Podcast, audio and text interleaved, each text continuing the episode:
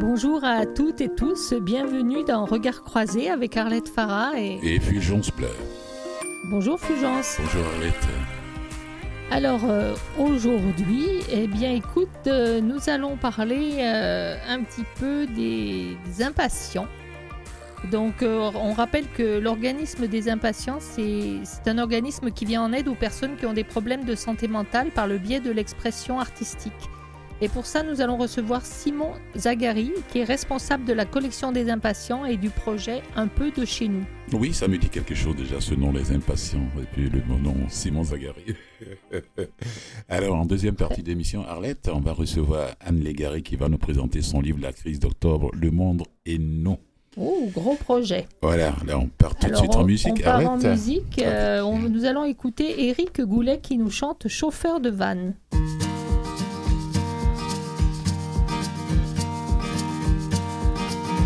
Un jour de panne sur le highway, j'ai besoin d'aide, mon char va mal.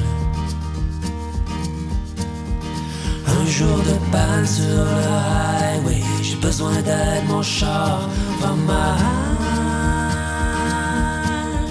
Samaritain, chauffeur de van, donne-moi un lift jusqu'à Montréal.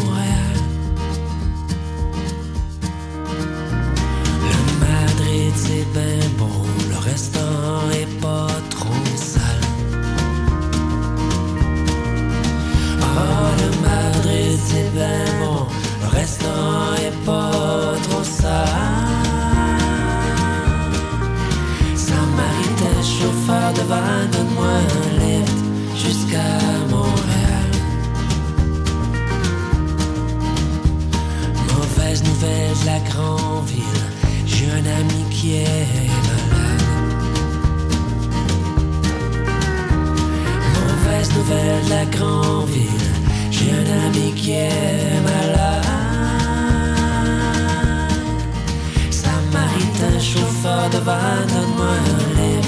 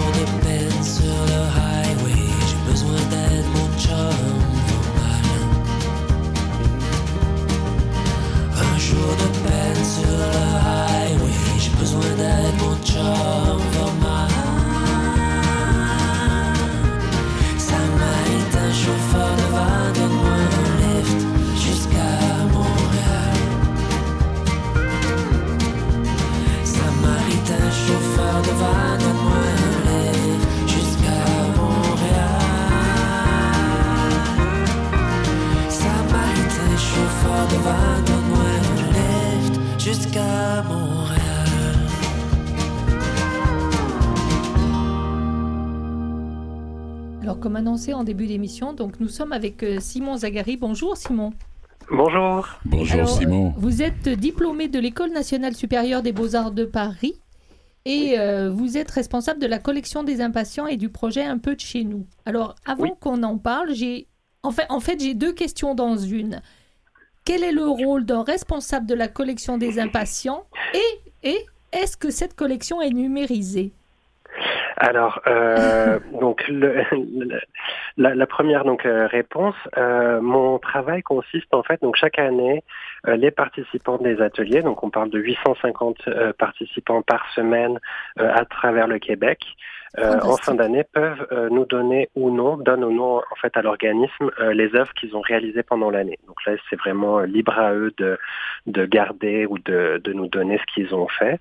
Euh, et donc ceux qui nous donnent euh, c'est leurs œuvres, ben moi, mon travail consiste à les conserver, donc à les stocker en fait dans, dans une réserve, euh, à les numériser effectivement et euh, le plus possible aussi à les diffuser. Donc euh, lors d'expositions, dans des euh, dans des journaux, dans des magazines, euh, donc dans toutes sortes d'événements.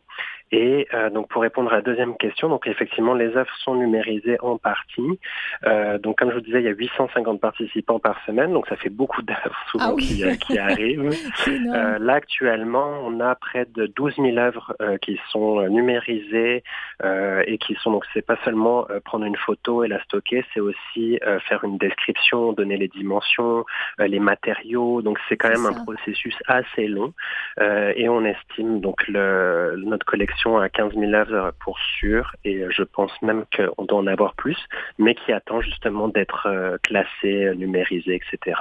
Parce que j'ai lu que les impatients collectionnent depuis 27 ans, Exactement, ben, même un Donc, tout euh, petit peu plus. un tout Là, petit on peu va plus fêter nos encore. 30 ans. 30 ans, ah, Ouais. dis donc. 30 ans l'année prochaine, donc euh, ça va être une, une grande année pour nous. Donc là aussi, on espère justement qu'on va pouvoir euh, montrer euh, ce qui est dans nos réserves, mais montrer aussi des projets euh, qui se font aujourd'hui ou qui se font demain dans les ateliers. Donc les partenariats aussi, toujours un plaisir de, de faire la fête avec les amis. Depuis combien de temps vous occupez ce poste?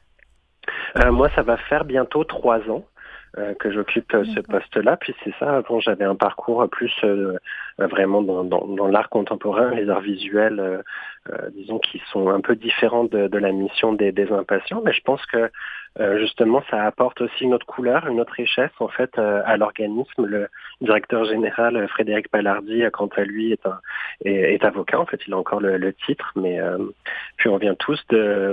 J'ai un collègue aussi qui a travaillé pour le Cirque du Soleil en tant que costumier. Donc, je pense qu'on a besoin justement de de mélanger un peu en fait les euh, les, les personnes et les, les points de vue pour justement donner euh, une perspective un peu différente de ce qu'on a l'habitude de voir Mais et euh, particulièrement aux impatients. Pardon. c'est bien, non, non, c'est très bien. J'allais vous demander justement comment s'était fait votre rencontre avec les impatients? Ben, j'ai toujours eu, euh, donc j'ai ma pratique aussi, j'ai une pratique artistique, puis euh, j'ai toujours eu un intérêt pour les pratiques, on va dire, qu'on pourrait appeler parallèles. Euh, donc là, c'est ce qu'on appelle plus précisément l'art singulier ou l'art brut euh, aussi, l'art hors norme, donc ce qui est fait un peu justement en dehors des, euh, des sentiers battus. Donc euh, moi, quand je suis arrivé à Montréal il y a quelques années de, de cela maintenant, euh, je me j'ai tout de suite regardé ce qui se faisait dans le dans le domaine et je suis rapidement tombé sur euh, sur les impatients, justement qui offrent une une forme de de euh, esthétique d'art en fait que qu'on n'a pas l'habitude de voir dans les musées, dans les galeries c'est euh, ou dans les magazines même. Donc euh, et de fil en aiguille, bah voilà, j'ai un peu euh, j'ai aidé, j'ai fait euh, des accrochages, j'ai soutenu aussi euh, le, la cause pour euh, pour une grosse levée de fonds euh, en camp exposition qui s'appelle par le mois d'amour qu'on fait chaque Oui. chaque année. Oui, oui, oui. Et, euh, et de fil en aiguille, bah, c'est ça. Le, je me suis vraiment, euh, j'ai j'ai eu la chance d'avoir ce, ce poste-là pour euh, pour euh, passer mes journées euh, au milieu des œuvres qui sont réalisées depuis euh, plusieurs années. Alors qu'on présente régulièrement euh, sur les, les impatients et les expos. Et puis aussi, il y a eu le Parlez-moi d'amour avec des textes, avec des lettres de voyage. Oui, La là dernière donc fois, c'est les, les coffrets euh, mille mots d'amour. Voilà, les coffrets mille mots d'amour qui sont absolument euh, magnifiques, il faut Merci. le dire. Merci beaucoup. Alors, on va parler un petit peu de cette expo qui euh, va passer donc du 1er au 18 juin à la Galerie des Impatients. Donc, euh, je veux juste signaler que la Galerie des Impatients, c'est 100 rue Sherbrooke-Est au quatrième étage. Exactement. Que l'entrée est gratuite. On le répétera à la fin de cette entrevue que l'entrée est gratuite sur réservation, bien évidemment, puisque du 1er au 18 juin, du lundi au vendredi, de 10h à 16h, et le samedi 5, 5 juin, de 10h à 16h. On va le répéter aussi, donc il faudra téléphoner pour prendre rendez-vous. On peut rentrer à combien de personnes? Je connais la, galerie, mais je n'ai pas le... À l'époque, on pouvait y rentrer comme on voulait, donc euh, j'ai pas la notion du nombre de personnes qui peuvent rentrer en même temps. Là, en fait, donc dû aux bien sûr restrictions sanitaires, euh, on est limité. euh, J'ai oublié le, le nombre exact. Eh ben, c'est pas grave, je vous ai posé quatre- une colle. et- C'est quatre sur. C'est quatre personnes par heure sur. D'accord. Euh, et euh, je pense que c'est peut-être même un peu plus, mais j'ai comme un doute. Puis on peut aussi réserver justement une plage horaire euh, sur le site des impatients, impatient.ca. Euh, donc là, c'est euh, il y a tout un il y a un calendrier avec le nombre de places disponibles, etc. Donc n'hésitez pas non plus à, à réserver en ligne. Et puis surtout, c'est quelque chose, c'est une expo qu'on peut aller voir de visu, mais qui va être aussi en ligne à partir du Exactement. 19 juin. Exactement. On va donc il y aura, ce sera accessible sur le sur le site euh, internet des impatients là aussi. Voilà. Et euh, donc il y a une, bah, ça je vais rentrer dans les détails parce qu'il y a une petite particularité euh, à cette, à cette exposition-là, c'est qu'il y aura aussi de la musique. Donc euh, et la musique sera aussi, on pourra aussi l'entendre bien sûr euh, en ligne. Tout sera disponible euh, dans les, en, en présentiel et en, en virtuel aussi. Alors, justement, vous parlez de musique. Avant qu'on fasse une petite pause musicale, c'est qu'à de dire, et qu'on en reparle un petit peu, il faut dire que le Big Bang Band, qui, a, qui fait partie aussi du côté musical des, des ateliers de musique, euh, des, des impatients, euh, euh, concourent aussi, enfin, sont aussi dans les, les participants pour euh, les dessins. Oui. J'ai vu ça également. Oui, on essaye euh, comme euh, on, on essaye donc c'est vrai que j'ai parlé surtout du, de l'aspect visuel de, des impatients, mais euh, on essaie vraiment d'ouvrir les portes à tout type de pratiques artistiques, donc euh, la musique y compris bien On sûr. fait partie. Euh, donc il y a eu de la danse, il y a eu bah, les poèmes aussi, l'écriture, euh, c'est On pour va- ceux que ça intéresse. On va en parler dans un instant. Et on part en musique avec Cassidy qui nous chante Souterrain et on revient tout de suite après pour parler des œuvres.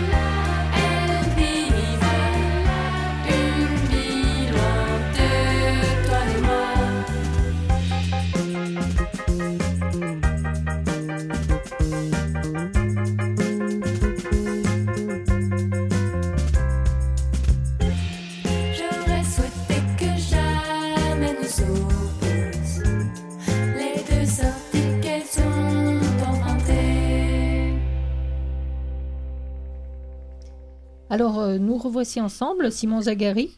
Combien y a-t-il d'œuvres? J'ai lu 200, moi. Est-ce que c'est le chiffre exact? Euh, à peu près, oui. C'est à peu près 200 œuvres euh, pour cette exposition-là. Et euh, donc, euh, c'est tout un format unique qui est du 5 par 7 euh, pouces, encadré. Et donc, comme je disais aussi, comme je l'ai mentionné, qui sera accompagné aussi d'une, d'une bande sonore créée par les, les participants et participantes de musicaux. Alors, il va y avoir dans, dans ces œuvres, c'est, euh, ça s'appelle Un peu de chez nous parce qu'en fait, vous avez cherché avec eux à garder le lien. C'est-à-dire, pendant qu'on était enfermés, c'était des, des, des dessins qui rappelaient un petit peu, bien mon Dieu, euh, une ambiance, un coin, un objet qui fait partie de la maison. C'est ça Exactement, c'est tout à fait ça. Donc c'est deux euh, deux artistes responsables des ateliers, donc qui sont euh, qui ont eu cette euh, cette idée-là, Laura et Michel, de justement garder un lien avec les participants et participantes des impatients euh, et justement de, de partager en fait avec le public et avec nous aussi euh, un coin de chez eux, justement un bout de chez eux. Donc euh, au sens très très large, là aussi on essaie toujours de de mettre le moins de contraintes possible en fait dans les créations. Donc euh, un coin de chez soi, ça peut être un coin de sa tête, ça peut être un Oui, coin de la maison. C'est ce que j'allais Euh, dire, ça peut être être un coin imaginé Exactement, on est vraiment, euh, oui, on est vraiment pour. D'ailleurs, pour les, les visiteurs euh, qui, qui auront la chance de voir les œuvres, euh, je, je, doute de certaines vues de, de fenêtres euh, de certains participants, mais bon, on sait jamais. Mais euh, non, il y a une, justement, ça offre une vraie diversité parce qu'on a autant, euh, ça peut être un animal de compagnie qu'une lumière, qu'une ambiance, qu'un son, euh, un son euh, mis en image justement. Donc euh, c'est, euh, on a vraiment fait ça le, le, le plus large possible pour avoir justement un, un chez soi bien bien habité, bien complet. Alors c'est c'est- c'est une très belle idée, c'est une très belle chose parce que ça leur permettait pour ceux qui ne pouvaient plus se déplacer et venir euh, comme d'habitude euh, Mhm. dessiner, le faire de chez eux et ne pas perdre le lien qui existait comme je disais tout à l'heure. Exactement, bah pour euh, pour beaucoup de participants et participantes, euh, donc c'est sûr que le, le on va dire la, guérison d'une certaine façon, même si c'est pas un mot que j'aime beaucoup, mais euh, va euh, par par la, pratique en tant que telle, mais elle va aussi bien sûr dans le rapport aux autres au quotidien qui retrouvent euh, dans les ateliers. Donc là, c'est bien sûr ce qui euh, euh, a manqué le plus à eux, mais aussi à bain du monde euh, cette dernière année évidemment.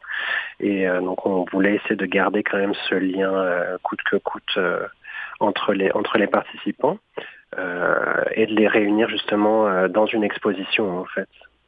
À défaut de pouvoir le faire euh, euh, en personne en fait au quotidien. C'est très bien. Oh, allez, euh, Fulgence, c'est une question pour vous. Si- Oui, je Simon, vous écoute. euh, Simon, oui, oui. Est-ce que ces personnes euh, à qui vous avez affaire, ces artistes, est-ce que le fait euh, de, de faire de la peinture ou bien de la musique leur permet de retrouver un semblant de normalité dans leur vie de tous les jours? Euh, oui. Euh, en toute honnêteté, oui. Euh, J'ai plus les chiffres en tête exacts aussi, mais on parle de bah, 60, euh, je dirais entre 60 et 70% des oui. participants et participantes qui euh, nous, nous affirment en fait que ça évite une hospitalisation euh, potentielle. Euh, puis vraiment, euh, euh, nous aussi, bah, vous, vous me parlez de normalité, c'est vrai que ça aussi c'est un terme que que je mettrais beaucoup beaucoup de guillemets autour de, de ça parce que comme je le dis souvent je pense que les plus fous sont Oui. peut-être les plus normaux en fin de compte pour vivre dans un monde comme celui-ci. Euh, mais ça permet en tout cas justement de pour moi ce qui est important en fait c'est de donner une parole euh, qu'elle soit visuelle justement ou, euh, ou chantée ou euh, récitée etc en fait de donner une- cette parole là à des personnes qui ne l'ont habituellement pas et euh, justement, ça c'est ce qui nous a le plus attristé cette dernière année, c'est de pas pouvoir le faire euh, comme on, on, aime le faire en fait. Mais euh, c'est quand même une euh, et justement de de, retrou- de réunir les gens en fait à un endroit. On le voit, l'homme en général, je pense, est fait pour vivre aussi avec les autres et, euh, et pas isolé. Donc euh, c'est ce qu'on essaye aussi d'offrir en fait, un cadre où justement euh, des, euh, des personnalités, on va dire, peuvent se réunir, peuvent échanger et peuvent avancer aussi Bien ensemble. Ben, on, a, on a besoin de ça, c'est le lien qui fait la vie. On est, né, Euh, on je- est fait oui. pour ça. Oui, Donc, je suis, je suis d'accord. ouais, Tous imp- impatients ou pas impatients, on est tous faits pour ça. On, on est en tous ligne- impatients, je pense. Oui, On est tous impatients quelque part. Euh, Mm. en ligne, vous disiez à partir du 19 juin. Euh, Oui. Jusqu'à quand? C'est-à-dire qu'on va pouvoir euh, tout le temps aller voir euh, l'expo? ça va être bah, pour, pour tout l'été, ça c'est certain, c'est notre, c'est notre exposition d'été. Puis je veux pas faire trop de promesses, mais en fonction des, des pardon des voyons des restrictions sanitaires, etc. on va tout faire pour pouvoir prolonger et réouvrir l'exposition pour ceux qui l'auront raté en fait pendant les, les deux premières semaines de juin. Donc on espère pouvoir offrir ça euh, au public et aussi aux, aux participants parce que justement pour eux euh, le fait de créer et d'exposer c'est une chose mais le fait de voir ce qui a été fait aussi par leur euh, par leurs collègues d'atelier c'est quand même c'est aussi important. Important. Est-ce que ce sont des, des œuvres qui vont être vendues, mises à l'avant Euh, non. Non. Pour simplifier, le... il y a trois missions aux impatients. Donc la première, c'est vraiment les ateliers. C'est vraiment de- d'accueillir euh, des personnes qui ont des problèmes avec des santé euh, mentales, pardon, des Mhm. problèmes de santé mentale, euh, et pour euh, donc les aider à traverser tout ça par le biais de- des arts, des arts plastiques. Oui. Euh, ensuite, il y a donc euh, une autre mission qui est quand même celle de la collection aussi, comme euh, donc que je représente. Et euh, il y a une autre mission aussi, euh, c'est les levées de fonds. Donc ça, c'est justement des par le mois d'amour, c'est des euh, produits dérivés, c'est des en fait des des sortes d'événements, on va dire, qui vont permettre justement d'offrir aux participants et aux participantes ces ateliers-là, parce que les, les ateliers sont gratuits, le matériel aussi. sûr. Donc euh, c'est sûr qu'il faut quand même que ça, ça roule tout ça. Bien. Et euh, c'est vraiment dans des moments très spécifiques parce que euh, bien sûr le, la vente d'œuvres euh, en santé mentale pose beaucoup de questions éthiques, beaucoup de problèmes aussi. Et euh, on veut que les choses soient très claires pour euh, pour les participants, pour pas qu'il y ait de frustration. Donc en fait le seul moment où on leur demande euh, euh, s'ils veulent bien participer à un événement où leurs œuvres seront vendues, c'est pour les par le mois d'amour, donc pour les levées de fonds euh, qu'on fait euh, une fois par an euh, pour Montréal. Alors, dans, dans le très peu de temps qui nous reste, euh, juste à dire, euh, vous avez une, une fondation, quelqu'un vous aide, on vous aide euh, pour On, on a, on a de l'aide de beaucoup de personnes et aussi du privé. Euh, on a des, euh, un don, pardon, il y a avec Canada, Canada Don, euh, on peut aussi nous donner. Puis on- il y a toute forme de soutien, disons. Euh, après, la fondation, en fait, pour être tout à fait honnête, c'est euh, dans le titre, mais pas dans les faits. Donc euh, ça c'est euh, encore euh, une autre histoire. mais euh, mais oui tout les, tout le soutien même du bénévolat aussi ça on le on le néglige trop souvent. Mais on a une équipe de bénévoles incroyable qui est euh, qui répond toujours présent pour nous aider justement dans des événements pour le gardiennage d'exposition. Et ça a l'air de rien mais c'est vraiment beaucoup pour nous et c'est euh, c'est très important. C'est ça pour que qu'on puisse continuer à avancer. Eh bien, écoutez, merci pour tout ça. Alors, donc, je répète que c'est euh, une expo qui a lieu du 1er au 18 juin à la Galerie des Impatients. Vous téléphonez, c'est 100 rue Sherbrooke Est au quatrième étage Montréal. Euh, téléphone, on peut le donner? 514 842 10 43. Vous téléphonez pour pouvoir euh, passer à ce moment-là visiter la galerie. Et sinon, vous pouvez la voir en ligne à partir du 19 juin pendant tout l'été. Donc, euh, je vous remercie beaucoup, Simon, d'avoir été avec Merci nous et de nous en avoir Simon. parlé. On était très, très heureux de vous avoir, en tout cas. Et puis, très euh, heureux d'être présent aussi. Bonne, bonne continuation à tout ce que vous faites. Et Et Merci. bravo. Moi, je vous dis bravo aussi. Merci mille fois. Merci. bravo au pour plaisir. ça. Au revoir. Au revoir. On part en musique.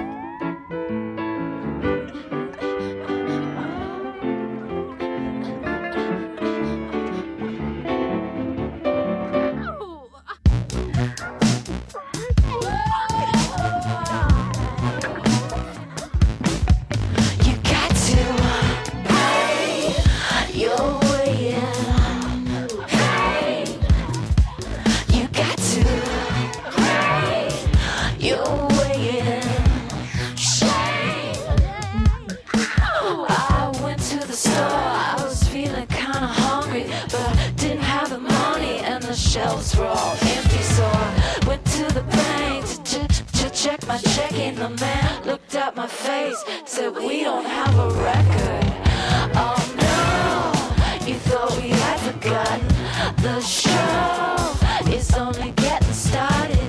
The road is feeling like a puddle. Sit down, stand up, head down, hands up.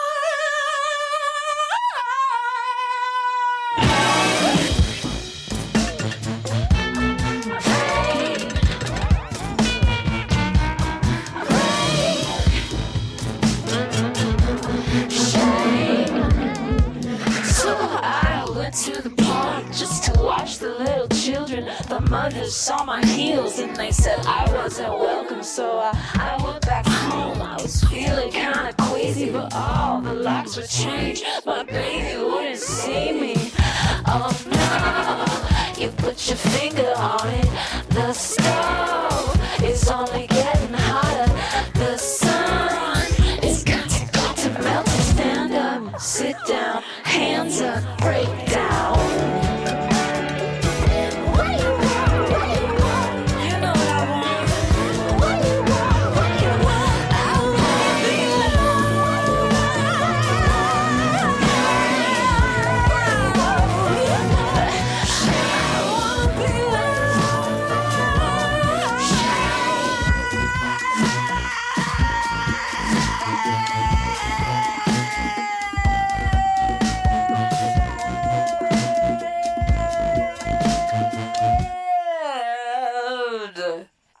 vient d'entendre Saint-Vincent qui chantait Pay Your Way in Pain. Voilà.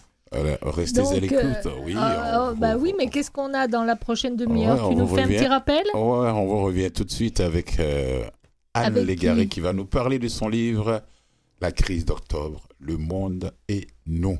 Eh, La crise d'octobre, ça remonte déjà à un certain temps. Ça fait, ça fait euh, quelques années, quelques décennies quand même. C'était dans les années 70, c'est ça? Ah ouais, me Si je ne m'abuse. Ça me fait penser à mai 68 aussi. hein. Ben, Voilà, euh, c'est la même ou Juste moins. euh, après, donc euh, Ouais. dans les années 70, ben, on va parler de ça avec elle. Et puis, euh, elle va nous dire euh, tout ce qu'elle a vécu à ce moment-là. Euh, je crois Ouais. que c'était entre le Québec et la France, hein, c'est ça? Oui, oui. Et puis il y a deux antagonistes là-dedans, Ah bon dans alors, ce livre. on en parle dans un instant. Restez avec nous, à tout de suite.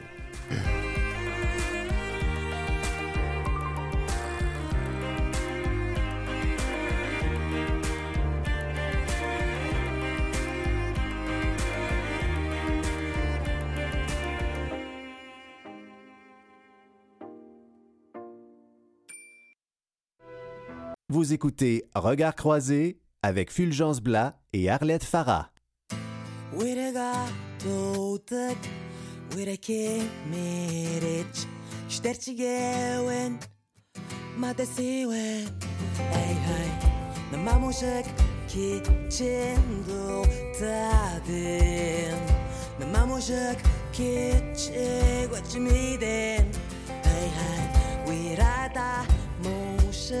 우리가 도둑 우리게 미리치 시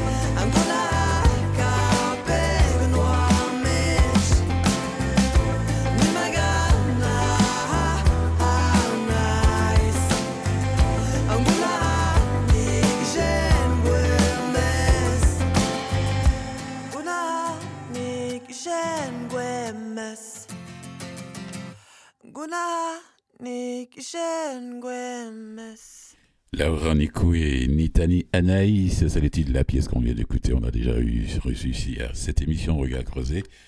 Et euh, bonne continuation, Laura Nicoué. Alors, notre invité est déjà au téléphone. Moi, je vais l'appeler la grande dame. Anne Légaré est déjà au téléphone. On parlait de la crise d'octobre, le monde et nous. Oui. Alors, avant de vous dire bonjour et de vous laisser le micro, Voilà une partie de préface de Catherine Fournier d'ailleurs qui dit que les années qui ont précédé Octobre 110 ont été marquées par une grande ferveur, un élan aussi puissant que les idéaux qui la nourrissaient. Cette époque, Anne Légaré, comme beaucoup d'étudiants, l'ont vécu avec le sentiment de faire l'histoire. Et quelle histoire? Mai 68, la libération nationale, sexuelle, les Black Panthers, la décolonisation, l'explosion des forces sociales propulsées par les idéologies de la rébellion du communisme au léninisme, le féminisme des lendemains qui chantaient la fin du fascisme, des guerres, des conquêtes, de l'oppression. La jeunesse allait enfin s'emparer du monde, conquérir ses rêves et faire coïncider imaginaire et réalité. Cinquante ans plus tard, l'auteur de cet essai, c'est-à-dire chevauchant analyse politique et souvenirs personnels, cherche à élucider trois questions. La première mettant en lumière l'influence d'Albert Camus et de Jean-Paul Sartre, deux philosophes en opposition. Alors, pour ceux qui ne la connaissent pas, qui est Anne Légaré Professeure retraitée du département de sciences politiques de l'Université du Québec à Montréal, de 96 à 99, elle a été secrétaire générale du Centre de coopération inter-universitaire franco-québécois, déléguée du Québec en Nouvelle-Angleterre et pr- représenté le Québec à New York et à Washington de 94 à 96. Elle a publié aux presses de l'Université de Montréal, le Québec, Une nation imaginaire en 2017.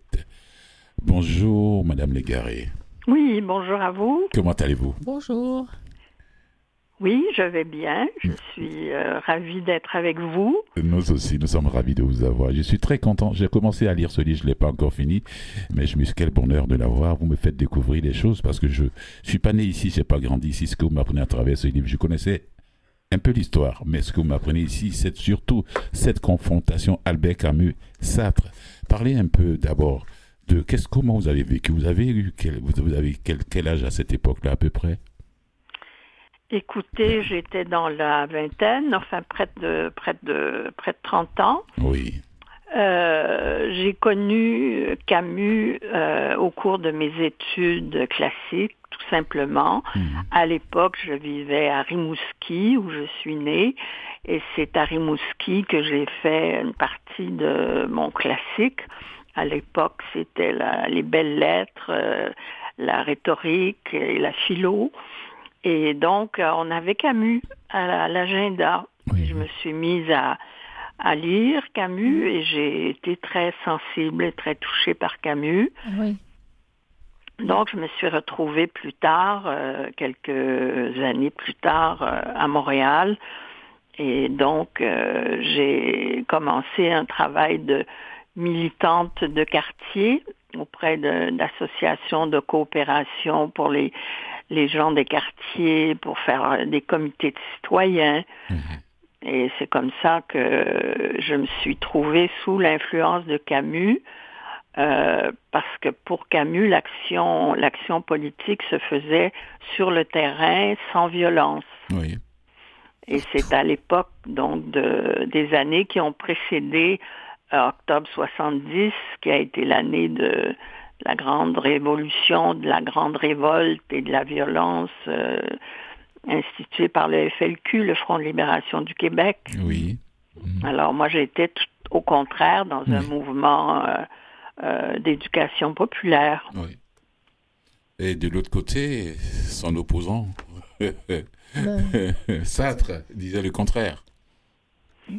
Oui, c'est ça. Il y avait entre les deux, dans les années 40, a débuté un, un conflit entre deux grands philosophes de l'époque euh, sur la question de la violence, violence ou non, pour faire changer le monde. Pour un des deux auteurs, pour Camus, changer le monde, ça voulait dire euh, l'améliorer, ça voulait dire euh, s'occuper des, des difficultés sociales euh, euh, des plus malheureux. Et d'un autre côté, pour Sartre, changer le monde, c'était le transformer. Oui. C'était le mettre à plat pour recommencer à neuf avec Bah, un- une autre vision du monde. Si je peux me permettre, plus encore que vous le dites, parce que vous l'écrivez, Sartre disait il faut choisir le mal pour trouver le bien. Donc c'était dur quand même. Très dur. Oui. Très, très dur. Et euh, pour Sartre, le monde était un ordre et il fallait transformer cet ordre. Il fallait le remplacer par un autre ordre. Oui. Tandis que pour Camus, le monde était un chaos, c'est-à-dire un désordre. Mais ce désordre, euh, on n'y pouvait rien. C'était sa définition. Et il fallait euh, plutôt travailler pour l'améliorer, Oui. ce chaos. Oui, oui, C'était oui. c'était mieux d'améliorer le chaos que de, de rayer le. Ben oui, tout, tout, tout jeter à terre et re- Parce que- repartir à zéro, Là, il y a qui des. impliquait beaucoup de violence, Oui. oui. Oui.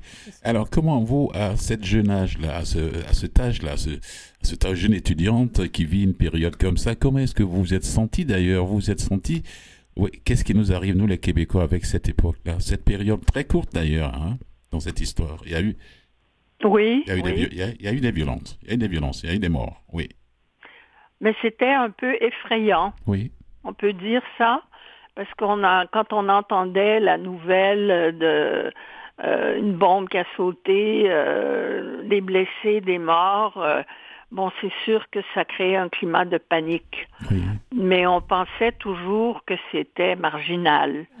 Et on passait à autre chose, et puis en arrivait un autre, puis on repensait, euh, on oubliait, puis finalement c'est devenu un état de, de tension euh, de plus en plus soutenu jusqu'à jusqu'à octobre 70 avec euh, la- la- l'arrestation de d'un ministre du travail qui euh, qui a été tué, Malheureusement, qui a, oui. un diplomate qui a été arrêté, et caché, et menacé. Donc on, on se demandait qu'est-ce qu'est-ce qui allait ressortir de tout ça. On, on va, on va revenir sur tout ça. On va aller faire une petite pause musicale. Et puis, on vous revient pour terminer la, l'interview. Parce que là, je vous dis merci d'abord. Moi, ce livre-là, vraiment, je je, même pas encore. Je sais que je vais le relire, je vais le relire. On fait une pause musicale, euh, cette fois-ci, avec Julien Clerc. Chaque. Merci. Merci beaucoup. Oui.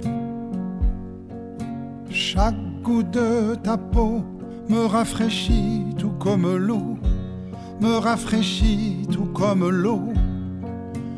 Quand loin de tes bras revient la tristesse d'autrefois, revient la tristesse d'autrefois. Quand loin de ton corps tout se dessine comme mort, tout se dessine comme mort. Chaque goutte de ta peau transforme mon âme en ruisseau, transforme mon âme en ruisseau. Et chaque minute sans toi ira doucement se ranger, là où se rangent les regrets. Les jours fanés, tu vois, les jours sans éclat, sans beauté, qu'il nous faut oublier, qu'il nous faut oublier. Chaque note de ta voix me garde au chaud là contre toi, me garde au chaud là contre toi. Chaque ombre de nous pose nos rêves à tes genoux, pose nos rêves à tes genoux. Et chaque minute sans toi ira doucement se ranger, là où se rangent les regrets. Jours fanés, tu vois, les jours sans éclat, sans beauté, qu'il nous faut oublier, qu'il nous faut oublier. Chaque douleur de toi me paraît comme faite pour moi, me paraît comme faite pour moi. Chaque vague de ta peau transforme mon cœur en bateau, transforme mon Et chaque minute sans toi ira doucement se ranger, là où se rangent les regrets. Les jours fanés, tu vois, les jours sans éclat, sans beauté, qu'il nous faut oublier, qu'il nous faut oublier. Julien Clerc, chaque.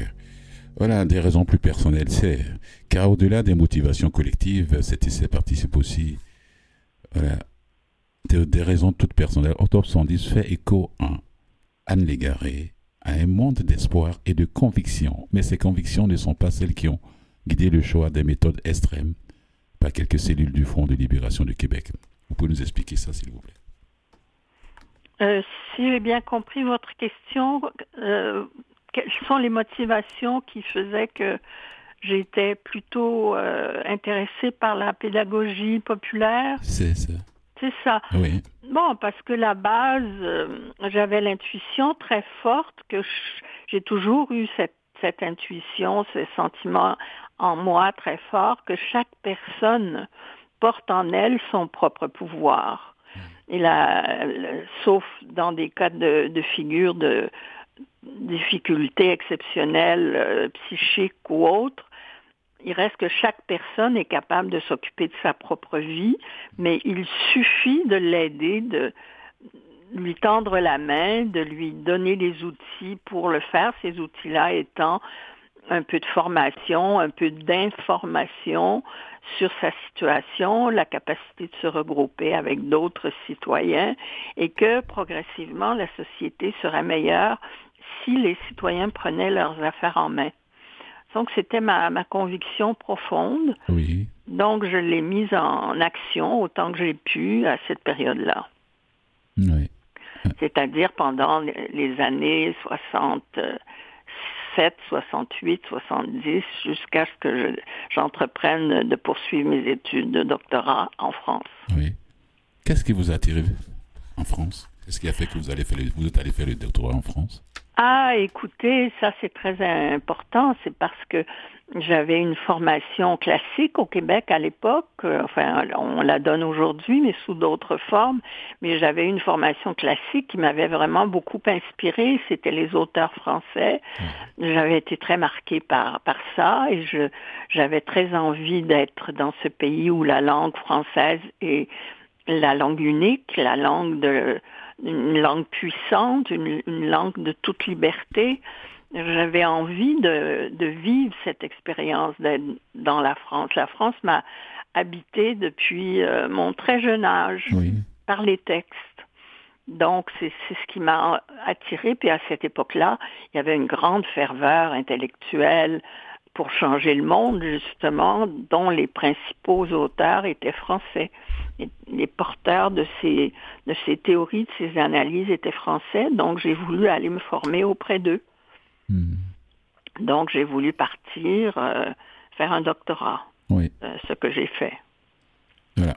On revient, j'ai il y a une partie du livre encore à l'intérieur là. Bon, ben, le dernier enjeu. Oui, si tu voulais ajouter quelque chose. Non, j'allais juste te dire, et quand vous êtes revenu de France pour le Québec, est-ce qu'on on vous en a un peu voulu ou pas? Non, pas Non du tout. Non. Non, non, pas du tout. Pourquoi m'en aurait voulu? Non, je sais pas, parce qu'il me semblait qu'à un moment donné, vous écriviez que vous, quand vous étiez arrivé, on vous, vous reprochait certaines attitudes ou tenues, je ne sais plus, euh, que vous mettiez au début. C'est pas- si, c'est très sensible. Vous avez retenu quelque chose d'amusant. Oui, C'est vrai que quand je suis revenue, j'avais probablement pris quelques manières françaises. C'est normal, non?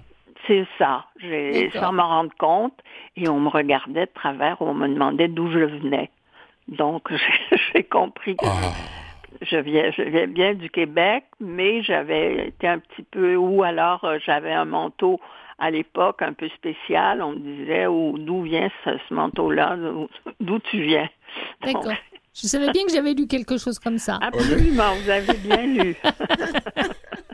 vous avez très bien lu.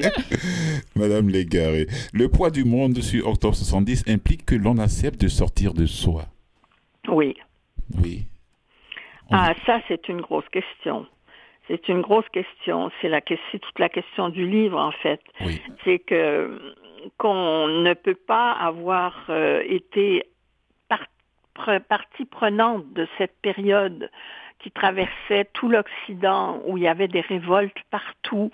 Il y avait les Black Panthers à côté, il y avait une prise de conscience, une- un extrémisme aussi, une- un mouvement international de rejet du capitalisme. Il y avait tout, tout ça qui se passait partout, qui avec des organisations euh, de, de terrain obscures, aussi bien obscures que, que visibles et, et légitimes. Et- Et il y avait tout ça, on ne pouvait pas en même temps penser que le Québec n'était pas touché par, par ces, ces mouvements. Donc, quand on analyse ce qui s'est passé pendant la période de- d'octobre 70, les années qui ont précédé, j'ai voulu qu'on mette ce- cet ensemble-là dans un contexte international. Voilà, surtout qu'on ne vit pas sur une autre planète. Exactement. Mhm. Il n'y a rien qui se passe au Québec qui soit fermé, qui soit dans une boîte. Oui. Hein, tout ce qui se passe, c'est quelque chose de, de, de re- qui, s- qui recoupe des choses qui se passent à l'extérieur.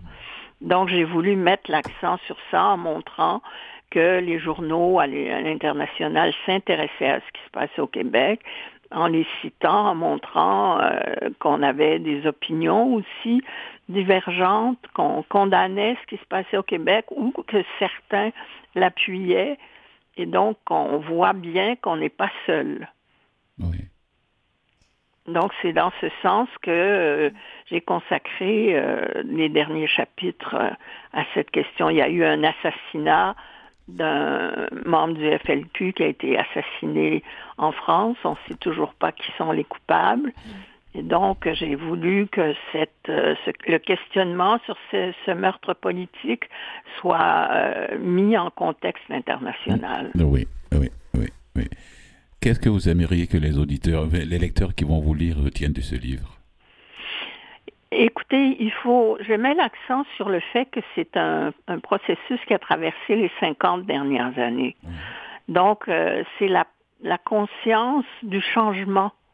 Le, le- le monde dans lequel on vit est tellement différent de ce qu'il était il y a 50 ans au point de vue politique, au ça. point de vue sociétal, les idées qu'on se fait, la manière de s'impliquer, les actions politiques de terrain, que tout ça est franchement euh, bouleversé très changé. Donc, c'est un témoignage que j'ai voulu euh, rendre pour montrer comment, il y a 50 ans, euh, quand j'étais une jeune femme, euh, les choses se passaient euh, dans ce contexte de pédagogie sociale, de comité de citoyens, et que maintenant, c'est beaucoup euh, le système électoral qui, qui est la principale activité euh, qui interpelle aujourd'hui. C'était important à l'époque, évidemment, mais aujourd'hui, on est beaucoup centré sur le droit. Oui, avec, avec les différents populés sur la planète. Oui, justement, oui. Mhm. à ce propos, euh, quel- en- entre les actions que vous avez posées au moment où vous étiez en pleine, en, en pleine ébullition, en pleine époque, et puis le regard que vous portez aujourd'hui, euh, Écoutez, je trouve qu'on a perdu une, une grande ferveur. oui, Il y avait une fer- un sentiment d'exister, un sentiment de faire quelque chose, avec un idéal de vie qui s'exprimait partout. Donc, on avait vraiment l'impression de vivre une époque de transformation. Et c'est ça qu'on a perdu, qu'on n'a pas en ce moment, en tout cas. Oui. Donc, ça, je regrette. Je regrette que on est, mais les temps changent et euh, rien nous dit qu'il n'y aura pas euh, d'autres euh, d'autres forces sociales qui vont s'exprimer, qui vont Oui, un qui vont- ben, la question de l'environnement, par exemple, en est une très forte. Le féminisme sont des, Oui. des courants qui permettent de, de lutter et de- d'améliorer le monde. Oui, chaque époque, chaque Eh ben, son merci mouvement. beaucoup en tout cas. Merci beaucoup Anne euh, Légaré, que j'appelle la, grande dame qui m'a permis de découvrir beaucoup, d'apprendre beaucoup de choses de d'octobre 70. N'hésitez pas, Anne. Anne a écrit beaucoup. hein. Le Québec, une nation imaginaire, le Oui. néoconservatisme québécois, l'échec du mouvement souverainiste. Il y en a plein. Recension, les nouveaux visages du nationalisme conservateur. Recension de violence d'ici. Il y en a plein, plein, plein, plein. Allez-y, allez-y d'aller.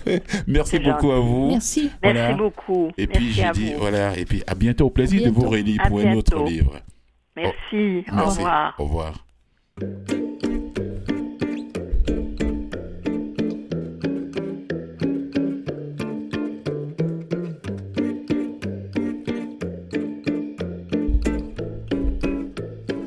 Parfait. C'est parfait, merci.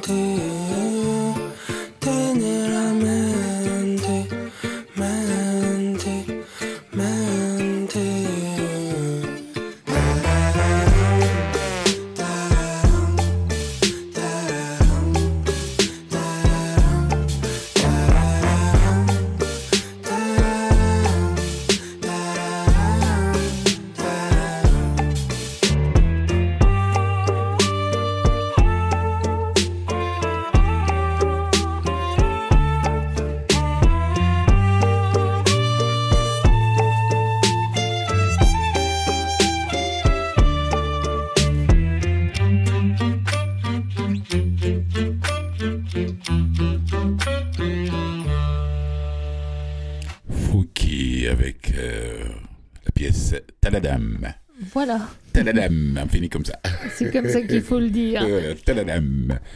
Alors, arrête, on est à la fin de l'émission. Et oui, Voilà. donc euh, merci euh, beaucoup. Bah, D'abord euh, Simon à Simon Zagari, donc pour les impatients, c'est un projet, n'oubliez pas, à partir du 1er, euh, du 1er juin. Donc si vous voulez aller le voir sur place ou même après, vous pouvez le, le voir autrement pendant tout l'été, vous pouvez voir la collection.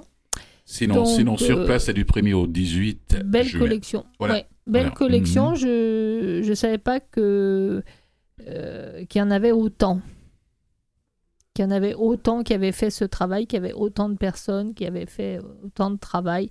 Et je trouve ça très très bien. quoi. C'est vraiment euh, une des, ça fait partie des très beaux projets qu'il y a ici euh, au Québec pour toutes les personnes. euh, Tu sais, quand tu as posé la question con- concernant les- le nombre d'œuvres, quand elle a dit plus de 15 000 œuvres numérisées, Oui, j'ai dit bah oui, c'est Tu depuis. n'as pas vu mon visage. J'ai dit C'est plus depuis de euh, 15, longtemps, ça fait 30. 27 ans qu'ils collectionnent. ouais. Et on rappelle encore, les impatients viennent en aide aux personnes qui ont des problèmes de santé mentale par le biais de l'expression artistique.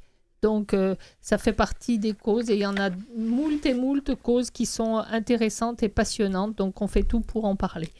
On Voilà. dit merci à Anne, merci Anne Légaré Légaré, bah pour la crise d'octobre, le Elle- monde et nous. Elle nous apprend l'histoire. Enfin, pour, pour moi, je ne vais pas dire nous en, en général, parce qu'il y en a, il y en a qui connaissent mieux que ça, mais euh, oh oui, moi, elle m'a appris plein de choses. De, de, de, de- comment dirais de la manière dont les gens voient la violence, les deux, les deux philosophes de l'époque, Camus Bah. et, et Sartre. Oui, bah, Elle- euh, elle a- je, je préfère Camus. Euh, je me positionne tout de suite. Donc, Alors, merci de, de, de- Voilà. Voilà, merci pour tout ça. On se Et retrouve demain. Arrête. merci Maurice Bolduc pour les musiques. Merci à vous toutes et Le- tous d'avoir été avec nous. Le et grand puis, complice on, on se à retrouve la demain. console. N'oubliez pas, on est rediffusé à 5h du matin. du mardi au samedi, Arlette. Très bien. Voilà. Merci Fulgence, au Merci revoir à et toi à et puis bon, ben, on se voit demain.